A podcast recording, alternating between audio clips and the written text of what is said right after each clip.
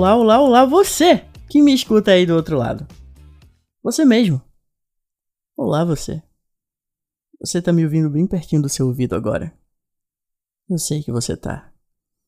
Aproveita e seja muito bem-vindo ao Longe de Mim Criticar, o seu podcast semanal sobre séries, filmes, livros, música e entretenimento em geral. O episódio da semana é em homenagem a uma série que eu adoro ao mesmo tempo em que odeio ao mesmo tempo em que sinto raiva, ao mesmo tempo em que tô muito ansioso, porque ela vai voltar para sua quarta temporada nessa sexta-feira, dia 10. Quer dizer, pelo menos a primeira parte da quarta temporada vai estrear dia 10 de fevereiro e a segunda vai estrear dia 10 de março. Mas a série é You, ou Você, da Netflix, que. Bem, o episódio da semana não vai ser uma crítica, entre aspas, do episódio, vai ser só algumas reflexões sobre alguns personagens e sobre a história, coisas que eu pensei sobre ela. Mas antes de falar sobre o episódio em si, sobre a série, do que eu vou falar, eu gostaria de dar um aviso barra recomendação. É que eu participei essa semana do primeiro episódio, eu fui o primeiro convidado do Chama no Pod, o podcast de alguns amigos meus aqui da Paraíba, aqui de João Pessoa, e você pode acompanhar tudo no YouTube. Foi um bate-papo muito legal sobre séries, filmes e também sobre o Oscar. Eu vou deixar linkado aqui na descrição do episódio, você pode estar acompanhando e eu espero que vocês gostem. Se curtirem, inclusive, pode seguir lá o pessoal, pode comentar no vídeo, enfim. Sintam-se à vontade para engajar, porque engajamento é tudo que a gente precisa hoje em dia. E sem mais demoras, vamos ao episódio. Eu acredito em amor à primeira vista. Tão fácil, tão certo. É assim que vai ser nossa história, Beck. Se você assiste a série You, ou Você, da Netflix, provavelmente já conhece a história. Ela fala sobre um homem culto, viciado em livros, o último romântico do mundo, que procura um amor para a vida toda, mesmo que tudo e todos ao seu redor conspirem contra isso. Pelo menos essa é a forma com que o Joe, o protagonista da série, se enxerga. Fora da cabeça dele, a história é completamente diferente. You, na verdade, fala sobre Joe, um stalker com um passado sombrio que faz de tudo para manter uma fachada de bom moço, conquistar mulheres e tentar preencher esse buraco negro que ele chama de vida. O problema é que é impossível manter essa máscara por muito tempo e Joe acaba tendo que lidar com os problemas que surgem em sua vida de forma bem definitiva. Você tá me seguindo? Eu já saquei a sua. Eu não vou deixar ela atrapalhar a gente. Diria que esconde alguma coisa. Você tá sendo louco. Não é nenhuma novidade séries que acompanham um protagonista considerado como anti-herói. Esse tipo de personagem é inclusive um dos que mais nos aproxima emocionalmente de suas histórias, justamente por não ser um personagem perfeito. E como bons seres humanos, somos condicionados a nos apegar emocionalmente àqueles que achamos ter a possibilidade de salvar. Walter White de Breaking Bad, o Butcher de The Boys, o Zuko de A Lenda de Aang, até mesmo a Daenerys de Game of Thrones. Todos eles têm seus momentos de vilania dentro da sua jornada entre aspas heróica. Mas até certo ponto a gente entende essas motivações deles. E mesmo que às vezes sintamos raiva desses personagens, não podemos ignorar que às vezes eles nem estavam tão errados assim.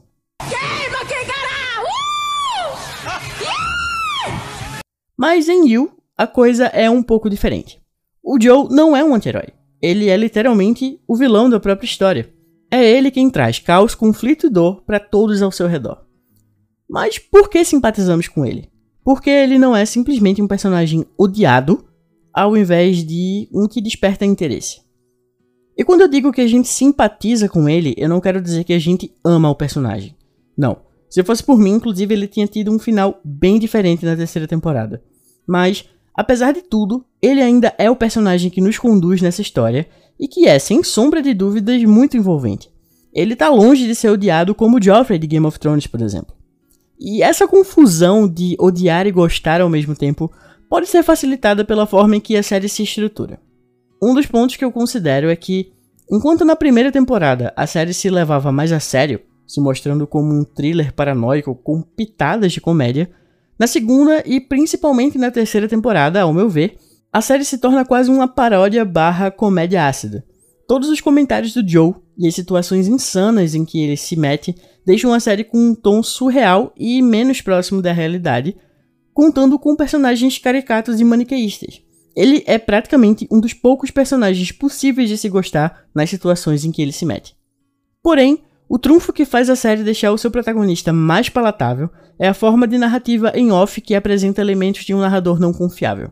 Vemos e ouvimos todos os acontecimentos pela perspectiva do próprio Joe. Vemos as justificativas que ele encontra para si mesmo e que fazem dele um herói, um príncipe em um cavalo branco. O narrador não confiável mantém esse título pelo fato de contar uma história, pode ser em primeira ou até em terceira pessoa, de uma forma que não condiz exatamente com a realidade. Isso pode ser por diversos motivos. Ele pode ser portador de uma condição psicológica que faz com que ele perceba a realidade de maneira diferente, como acontece em Clube da Luta ou Ilha do Medo, por exemplo. Ele pode estar apenas tentando deixar a história mais divertida e mais fantasiosa, como em How I Met Your Mother, ou às vezes ele simplesmente omite fatos da história para tornar a si mesmo o herói, que é mais ou menos o que acontece aqui. Yu apresenta a história por uma percepção distorcida e nada parcial, o que levanta suspeitas sobre se o que a gente está vendo no momento realmente é verdade e se aconteceu daquela forma. O Joe vem de uma infância traumática e pode ter encontrado nos livros em que buscou refúgio uma forma de contar a própria história como um romance, como se ele fosse literalmente o protagonista de uma história. E também é meio que um consenso que o Joe não é um psicopata patológico. Assim como Dexter, da série Dexter, ele possui momentos em que entende a gravidade dos seus atos e não apenas como algo inconveniente, como algo que pode ser inconveniente para a vida dele em geral, mas como algo que de fato o incomoda. E essa característica de moralidade, de definir o que é certo ou errado, não faz parte de alguém com personalidade psicopática.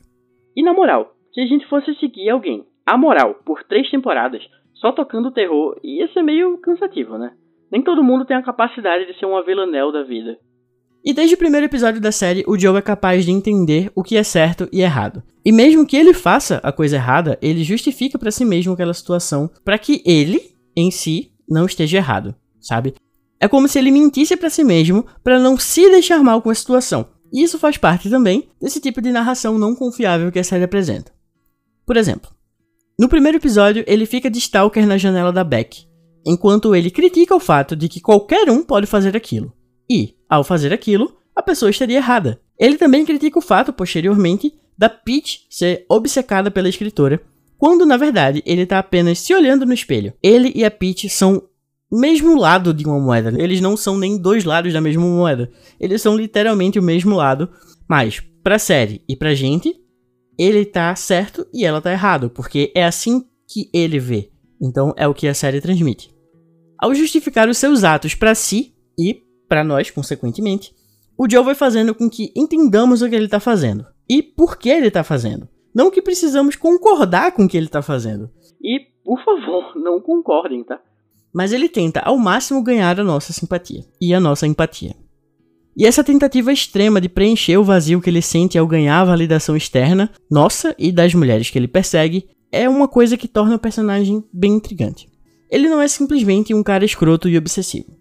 Ele é um cara escroto e obsessivo que busca, até certo ponto, o bem-estar da pessoa com que ele está obcecado.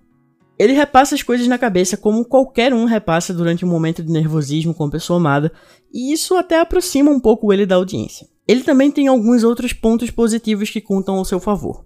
Por exemplo, ele vê em Paco uma forma de salvar a si mesmo no passado.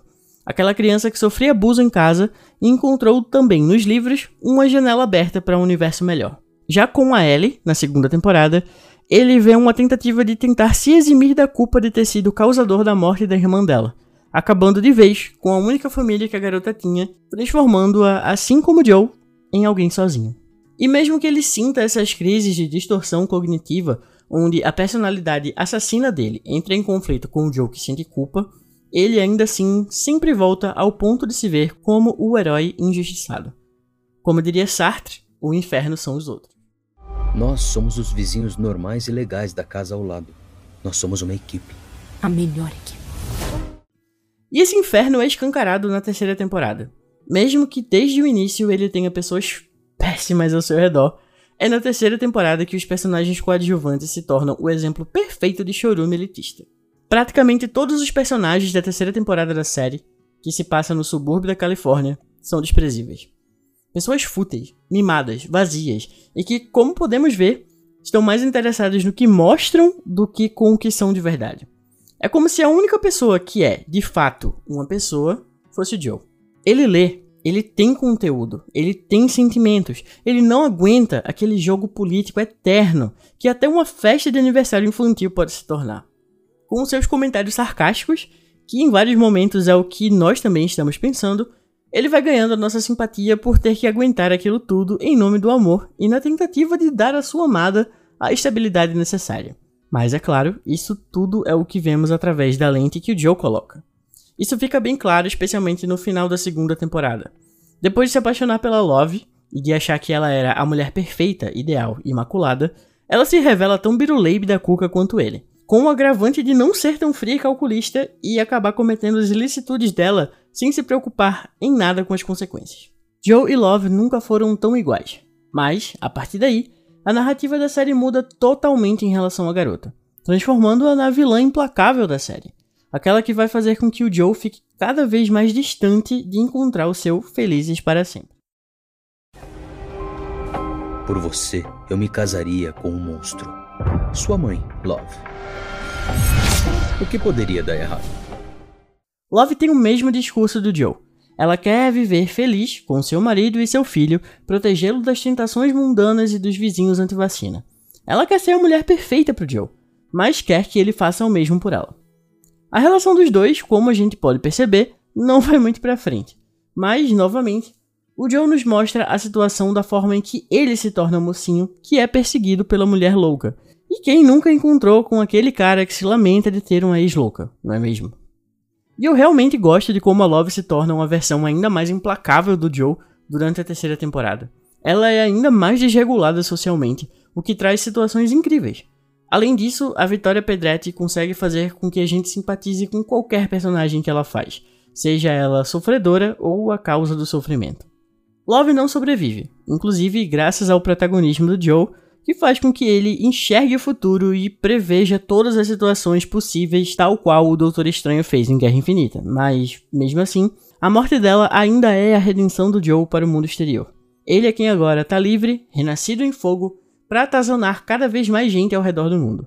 Inclusive, a quarta temporada, como eu disse, vai estrear agora, e aparentemente ele ainda está atrás da Marianne, que ele conheceu na terceira temporada e se envolveu rapidamente antes dela ter um lapso de bom senso e sair voada dali.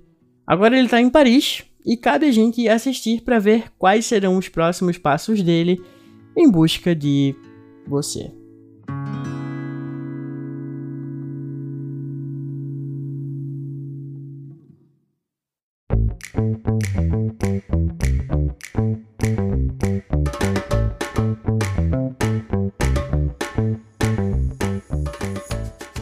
Bem, galera, esse foi o episódio da semana. Foi um episódio bem curtinho, mas uma reflexão sobre Yu e o personagem do Joe e porque a gente, querendo ou não, ainda simpatiza um pouco com ele. Espero que vocês tenham gostado.